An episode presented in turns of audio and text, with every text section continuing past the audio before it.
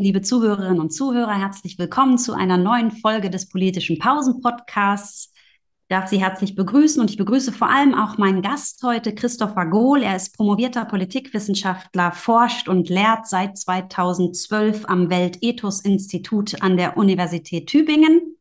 Seine Forschungsthemen sind Entstehung und Wirkung von Werten, Tugenden, Normen und Rechten, besonders Menschenrechten. Er beschäftigt sich auch mit Ethik in Unternehmen und in der Wirtschaft und forscht zu lernender, lernender Demokratie.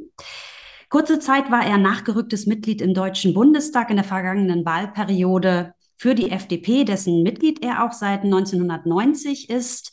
Und seit 2019 ist er Vorsitzender der Kommission Freiheit und Ethik der FDP. Wir haben uns kennengelernt bei einer Anhörung für einen neuen Hauptausschuss Bürgerschaftliches Engagement und Demokratie, der im Bundestag 2021, also vor einem Jahr stattgefunden hat. Ich freue mich, dass du Zeit gefunden hast, heute mit mir über die liberale Demokratie, sprich über die FDP als Partei, über den Liberalismus und über demokratische Werte, die Demokratie zu diskutieren, zu sprechen. Herzlich willkommen, lieber Christopher Gohl. Danke dir, liebe Julia. Ich freue mich, dass ich da bin. Ich würde einfach mal ein bisschen gemein, kann man sagen, einsteigen und dich mit ein paar Zahlen konfrontieren. 1990 hatte die FDP 168.000 Mitglieder, roundabout. 30 Jahre später, 2020, 63.000 Mitglieder. Schauen wir auf Wahlergebnisse. 2021 noch bei allen Landtagswahlen hinzugewonnen. 2022 sieht das ganz anders aus, außer im Saarland, wo man dann aber eben nicht in den Landtag eingezogen ist, wurden alle Landtagswahlen verloren. Das ist eine relativ schlechte Bilanz. Klar, im Bund regiert ihr seit 2021 in der Ampel in einem Experiment, wenn man so wohl mit. Ansonsten Beteiligung an Landesregierungen nur noch in Rheinland-Pfalz und Sachsen-Anhalt. Ich weiß, ich starte mit diesen Zahlen ein bisschen, bisschen herausfordernd, ein bisschen gemein vielleicht. Ich würde dich einfach mal fragen als Einstiegsfrage, wie bewertest du denn den aktuellen Zustand der FDP? Warum, warum steht ihr da, wo ihr gerade steht? Also äh, uns geht es besser, als es aussieht. Ich meine, die Zahl von 1990 hat natürlich den Effekt der Wiedervereinigung. Da drin ist bei allen Parteien der absolute Höchststand gewesen, auch weil die Mitgliederstruktur in Ostdeutschland viel ausgeprägter war äh, als in Westdeutschland. Äh, wir hatten zu unseren Hochzeiten immer etwa 70.000 Mitgliedern. Die haben wir jetzt auch. Äh, in diesen Zeiten sind wir bei etwa 70.000 Mitgliedern. Ähm, also insofern geht es uns von der, vom Mitgliederstand eigentlich ganz gut. Wir sind gewachsen, äh, seitdem wir aus dem Parlament gefallen sind, 2013 äh, und das ist auch gut so. Jetzt haben wir ein paar Wahlen verloren, ein paar Landtagswahlen. Das ist normal, das kennen wir von Regierungsbeteiligung im Bund. Äh, da kriegt man dann die Kritik übers Land zurück und äh, das macht uns nicht nervös. Wer bei der FDP ist, der hat starke Nerven. Schöne Antwort. Kannst du ein bisschen was zu den inneren Reformen seit 2013 sagen? Du hast gerade schon gesagt, seit wir aus dem Bundestag äh, ausgeschieden sind, hat sich einiges getan. Da habt ihr euch deutlich verändert. Ja, äh, wir haben natürlich äh, Lehren gezogen, die haben wir ehrlich gesagt auch schon angefangen zu ziehen 2010. Haben wir eine neue Grundsatzdebatte gemacht, haben die FDP erneuert über äh, einen Chancenbegriff, ähm, der dann auch zum Leitbild wurde. Mehr Chancen durch mehr Freiheit ist ein, das Leitbild der FDP, das wir 2015 erarbeitet haben, in Fortschreibung der Karlsruher Freiheitsthesen von 2012, wo wir die FDP modernisiert haben und wo sie einen Freiheitsbegriff äh, sich erarbeitet hat, der, ähm, ich sag mal, mit, dem, mit der Idee des optimistischen, äh, des optimistischen Individualismus ähm, einhergeht. Also ein Freiheitsbegriff, wo jeder Chancen haben soll, sein eigenes Leben leben zu können, selbstbestimmt aus seinen eigenen Talenten, aus den ähm, äh, eigenen Fähigkeiten was zu machen. Und ähm, um den, diesen Freiheitsbegriff dreht sich die FDP und ähm, will eine Chancenpartei sein. Eine Chancenpartei, heißt auch eine Fortschrittspartei und deswegen sind wir in der Koalition ähm, zumindest ähm, gut vorbereitet reingekommen. Ist es so, wenn man jetzt in deiner Partei sich umhören würde, dass alle das so teilen würden? Also wenn du jetzt sagst, wir haben das Leitbild Chancen und wir haben den optimistischen Individualismus, das ist ja schon für sich genommen ein nicht ganz unkompliziertes Konzept. Also verstehen das alle innerhalb deiner Partei? Und noch ein bisschen weiter gefragt, kommt das in der Bevölkerung an? Also in deinem Bundesland mit 10,5 Prozent seid ihr da ja wirklich gesegnet. ähm, äh, also Wahlergebnis Landtagswahl, aber äh, im Rest der Republik wird dieser, dieser Liberalismusbegriff oder Freiheitsbegriff, wird der so verstanden, also was das soll und mhm. damit hin wollt? Ja, das ist eine, eine gute Frage. Also äh, innerhalb der FDP ist das Leitbild eigentlich fest verankert, aber man muss natürlich sagen, ähm, vor allem bei denen, die äh, damals schon dabei waren, 2015, dann auch bei der Erneuerung ähm, noch 2020. Äh, wir haben aber natürlich auch viele einen Zuwachs von jetzt engagierten jungen Leuten bekommen, die unser Leitbild nicht kennen und äh, die die FDP kennengelernt haben äh, in der Corona-Zeit. In der Corona-Zeit hat die FDP vor allem natürlich Freiheitsrechte verteidigt ähm, und hat äh, darauf bestanden auch, dass es Chancen gibt äh, für junge Leute über Digitalisierung. Deswegen hat sie auch so viel Erfolg nachher äh, bei Jungen gehabt. Also insofern glaube ich, dass sie als Chancenpartei schon wahrgenommen wird, aber es wird natürlich auch als Verteidigerin von Freiheitsrechten ähm, begriffen. Und da muss man aufpassen, müssen wir aufpassen, auch als Partei, dass wir nicht abrutschen in einen Freiheitsbegriff, der mal auf Kosten von anderen ist, also der von manchen, auch unseren Wählerinnen und Wählern natürlich wahrgenommen wird als ein, ein egoistischer, rücksichtsloser äh, Freiheitsbegriff. Äh, das ist ja der FDP auch vielfach äh, dann unterstellt worden, ähm, als sie skeptisch zur Maskenpflicht war, als sie die Impfpflicht abgelehnt hat, ähm, beziehungsweise äh, als sie dafür eigentlich eingestanden ist, dass anständig darüber diskutiert wird, über äh, die Impfpflicht, statt das einfach so zu beschließen. Ähm, also ähm, wir kommen natürlich in Gefahr mit dem optimistischen Individualismus, äh, auch einem skeptischen äh, Individualismus oder einem, einem pessimistischen Individualismus bisweilen den Weg zu bereiten. Und ähm, der interessiert sich dann mehr für die eigenen Freiheitsrechte als für die Chancen, die Freiheitschancen, die Lebenschancen anderer. Das ist ein Problem, ähm, was wir ausdiskutieren müssen innerhalb unserer Partei. Ja, da würde ich direkt nochmal einhaken wollen, weil der Chancenbegriff, den würde sich ja zum Beispiel in der SPD auch immer äh, anheften. Ne? Wenn die von Respekt im Wahlkampf, und ich glaube, das hat relativ gut verfangen, im letzten Wahlkampf 2021 gesprochen haben, ging es ja auch immer um individuelle Lebenschancen, Respekt untereinander und so weiter. Und wenn ihr dann euren Chancenbegriff daneben stellt oder vielleicht sogar damit konfrontiert, wie unterscheidet man sich denn von der SPD? Ich würde zunächst widersprechen. Ich glaube, äh, dass der Respektbegriff äh, sich auf äh, Lebensleistung bezieht, so auf die Anerkennung dessen, was geleistet worden ist. Und der Chancenbegriff bezieht sich auf die Freiheit, ähm, mit der wir noch etwas anfangen können in die Zukunft hinein. Und insofern schon ein bisschen ein anderer Ansatz, einmal am Anfang die Chancen oder eben der Respekt für die Ergebnisse. Ähm, trotzdem hat natürlich die SPD, und deswegen sind wir jetzt in einer Koalition, mit denen auch gibt es Anknüpfungspunkte, die haben natürlich auch das Thema Bildungsgerechtigkeit, Aufstiegschancen durch Bildung, äh, auch Chancen durch äh, auf, auf ein eigenes selbstbestimmtes Leben durch, ähm, durch Leistung, durch äh, die Arbeit, durch gut bezahlte Arbeit. Äh, das verbindet uns natürlich mit der SPD, dieses Anliegen. Äh, und insofern äh, können wir mit denen jetzt auch gut Koalition machen, ohne dass wir ineinander aufgehen. Also ich höre von den ähm, Sozialdemokraten eigentlich wenig äh, zur Chancenpolitik, auch relativ wenig, muss ich sagen, zum, zum Fortschritt, beziehungsweise was ich zum Fortschritt höre, ist häufig halt nur Fortschritt irgendwie durch, was der Staat so beschließt. Und da haben wir natürlich einen anderen Fortschrittsbegriff bei der FDP. Bei uns kommt Fortschritt natürlich auch ähm, aus, der, aus dem Wettbewerb der Wirtschaft, auch aus dem Forschungsprozess der Wissenschaft, ähm, auch aus dem Gespräch der Demokratinnen und Demokraten und nicht allein irgendwie durch äh, Beschluss der Ministerien. Hm. Ja, jetzt, also deine Kritik sozusagen an dem, an dem, an meinem Chancenbegriff, ihn mit dem, mit dem Respektbegriff zu, zusammenzubringen, kann ich durchaus nachvollziehen. Jetzt hast du ein bisschen gesagt, die SPD, der Begriff ist eher ein bisschen rückwärts gerichtet auf Lebenschancen oder auf, auf äh, Lebensleistungen bezogen. Und die FDP ist da eher vorwärts gerichtet. Da würde ich dich vielleicht nochmal mit einem kleinen Problem in Anführungsstrichen konfrontieren wollen, vorwärtsgerichtet, ist das natürlich, was jetzt Frauen in der Partei betrifft, nicht so richtig, was bei euch stattfindet, oder?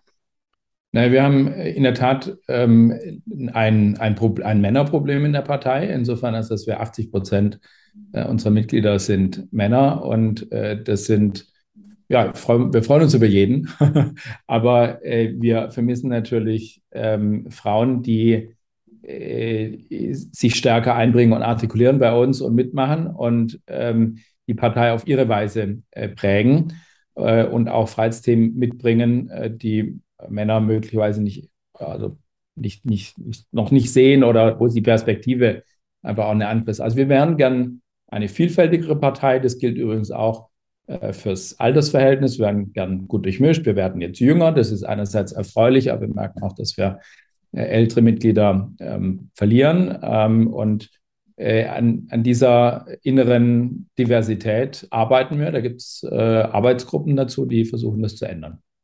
Jetzt ist Mitmachen ja insgesamt ähm, so eine Frage ähm, für das demokratische Miteinander auch. Und ich weiß, ähm, dass du dich sehr für, das, für die Demokratieförderung eingesetzt hast und auch einsetzt. Das ist ja auch eins deiner wirklich wichtigen Themen, sowohl in der Forschung als auch in der praktischen Politik, als du im Bundestag warst. Was, was stört dich? Was würdest du politisch verändern? Vielleicht gar nicht so sehr auf die FDP bezogen, sondern vielleicht jetzt mal dahin kommt, wenn wir insgesamt über die liberale Demokratie als auch eine Mitmachdemokratie sprechen wollen. Ja, ich glaube, wir sollten verstehen, wie voraussetzungsreich Freiheit ist. Ähm, das ist einerseits also eine Idee von Freiheit, die nicht bloß, ich sage mal, Rechte, bestehende Rechte verteidigt, sondern die auch äh, noch mögliche äh, Chancen äh, ermöglichen will, auch für, für andere. Ähm, also ein konstruktiver Freiheitsbegriff, der weiß, dass Freiheit sowohl Institutionen braucht als auch, ja, ich sage mal, ein Kommand der Vernunft in der Öffentlichkeit, also bestimmte informelle Regeln, an die wir uns halten, Konventionen oder so eine Kultur eigentlich, eine Kultur verantworteter Freiheit. Und äh, das gilt für meine Partei, ähm, die natürlich nach innen äh, so ein, sowas leben muss, so eine äh, frei demokratische Kultur nach innen leben muss. Und da bin ich als Ombudsmitglied ähm, der FDP natürlich auch, habe ich da jeden Tag den Blick drauf. Ich finde übrigens ähm, bloß als Forschungsthema äh, Ombudsmitgliedschaften oder Ombuds Mitglieder in Parteien enorm spannend. Empfehle es äh, allen Hörerinnen und Hörern, sich damit auseinanderzusetzen. Die FDP hat es, auch die jungen Liberalen, die Neos. Ich kenne keine anderen Parteien, ähm, die das haben. Und äh, das ist aber eigentlich eine spannende, eine spannende Aufgabe der Kultivierung ähm, von des Miteinanders. Und es gilt dann natürlich jenseits der Partei auch für unsere Demokratie, wo wir, glaube ich, verstehen müssen, dass die Demokratie als Lebensform, als Lebensform der Freien und an Rechten gleichen, ähm, dass auch die voraussetzungsreich ist, ja, dass wir dazu eine lebendige Öffentlichkeit brauchen, ähm, dass wir dafür eine Infrastruktur brauchen an, an Foren, ob die jetzt digital sind oder lokal, irgendwelche mal, Bibliotheken, öffentliche Plätze oder eben soziale, in den sozialen Medien, ja, die äh, äh demokratiekompatibel sein müssen im Prinzip. Also der Verständigung, der Vielfalt eine Chance geben und äh, die auch schätzen und äh, die wir pflegen. Also diese demokratische Kultur wäre wär mir sehr wichtig. Mm. Demokratie als Kulturtechnik neben dem Verständnis Demokratie als Staatsform ist ja eben auch etwas, wo man sagt, das hat schon sehr gelitten in den multiplen Krisen, die wir jetzt auch erlebt haben, weil es viel auch mit Vertrauen zu tun hat. Es hat mit persönlichem Engagement zu tun, mit Ehrenamt zu tun, was natürlich in einer Corona-Pandemie teilweise nicht möglich war oder unterdrückt wurde, unterbunden wurde, darüber, dass man den sozialen Kontakt ja eben auch nicht herstellen konnte, beziehungsweise den physischen Kontakt. Und vieles auf diesen Ebenen ist ja eben auch was, was von dem physischen Kontakt, von dem sich treffen, sich sehen, auch wirklich gelebt hat. Ähm, das heißt, demokratische Mitgestaltung und sozusagen das Schaffen auch von Formaten zur politischen, zur demokratischen Teilhabe ist dabei ja eben sehr, sehr wichtig. Und auf der anderen Seite stehen die Feinde der Demokratie, Extremismus, der jetzt neu entfacht wird, wenn wir so an die wiederum multiplen Krisen denken, all das, was den Menschen der Gesellschaft aufgebürdet wird. Man hat sich von Corona kaum erholt oder wir sind noch mittendrin und dann bricht der Angriffskrieg Putins auf die Ukraine aus und sozusagen das nächste Desaster steht vor der Tür und die Menschen sind irgendwie erschöpft. Und auf Bundesebene wird ja jetzt mit einem Demokratiefördergesetz in gewisser Weise darauf reagiert, mindestens auf die Feinde der Demokratie. Und da würde mich mal interessieren, weil du dich mit der Thematik so intensiv ja auch beschäftigt hast und beschäftigst. Verfolgst du das? Begleitest du das? Wie sieht für dich das perfekte Demokratiefördergesetz aus?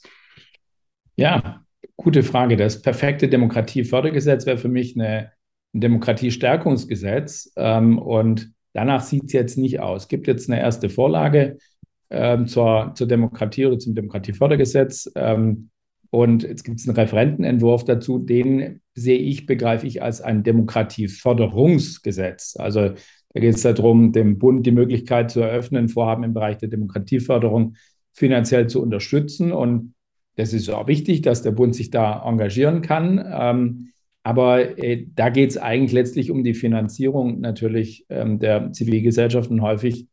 Ähm, dann natürlich ist eine staatliche Finanzierung der Zivilgesellschaft gar nicht das, was einem Liberalen als erstes einfällt, ja, weil wir wollen ja nicht die Zivilgesellschaft irgendwie verstaatlichen, müssen schon ehrlich sein, äh, Zivilgesellschaft lebt ähm, zu großen Teilen auch von öffentlichen Geldern.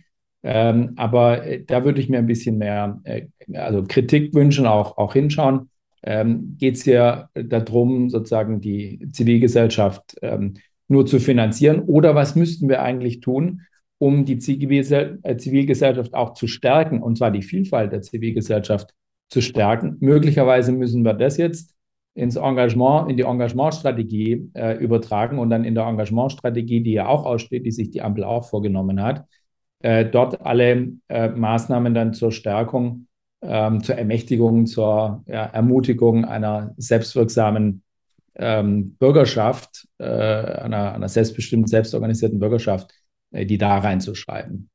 Mhm. Jetzt würde ich dich vielleicht abschließen, denn unsere Zeit ist quasi schon wieder durchgelaufen. Würde ich dich gerne zum Abschluss noch fragen, wie sehen deine persönlichen politischen Ambitionen aus? Willst du noch mal den Sprung zurück in die Politik machen?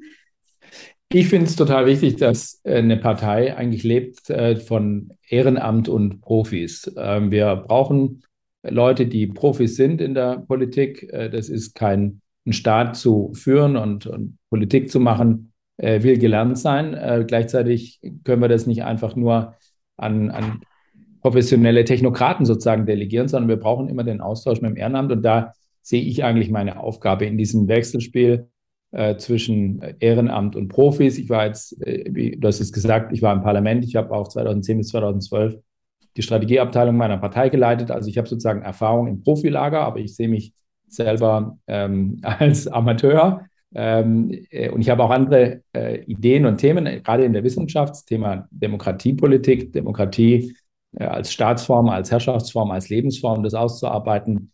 Ähm, insofern freue ich mich jetzt erstmal auf wissenschaftliche Arbeit, aber ich bin natürlich immer versucht, gerade auch in Tübingen, einer äh, politischen Stadt, äh, mich öffentlich einzumischen. Dabei wird es bleiben. Super spannende Einblicke. Ganz, ganz herzlichen Dank, lieber Christopher. Und du hast uns ja eine wissenschaftliche Fragestellung beziehungsweise ein Thema gleich auch mitgeliefert. Die Ombudspersonen, die habe ich mir notiert und gebe Sehr das gut. gerne an die Kolleginnen und Kollegen, die uns weiter.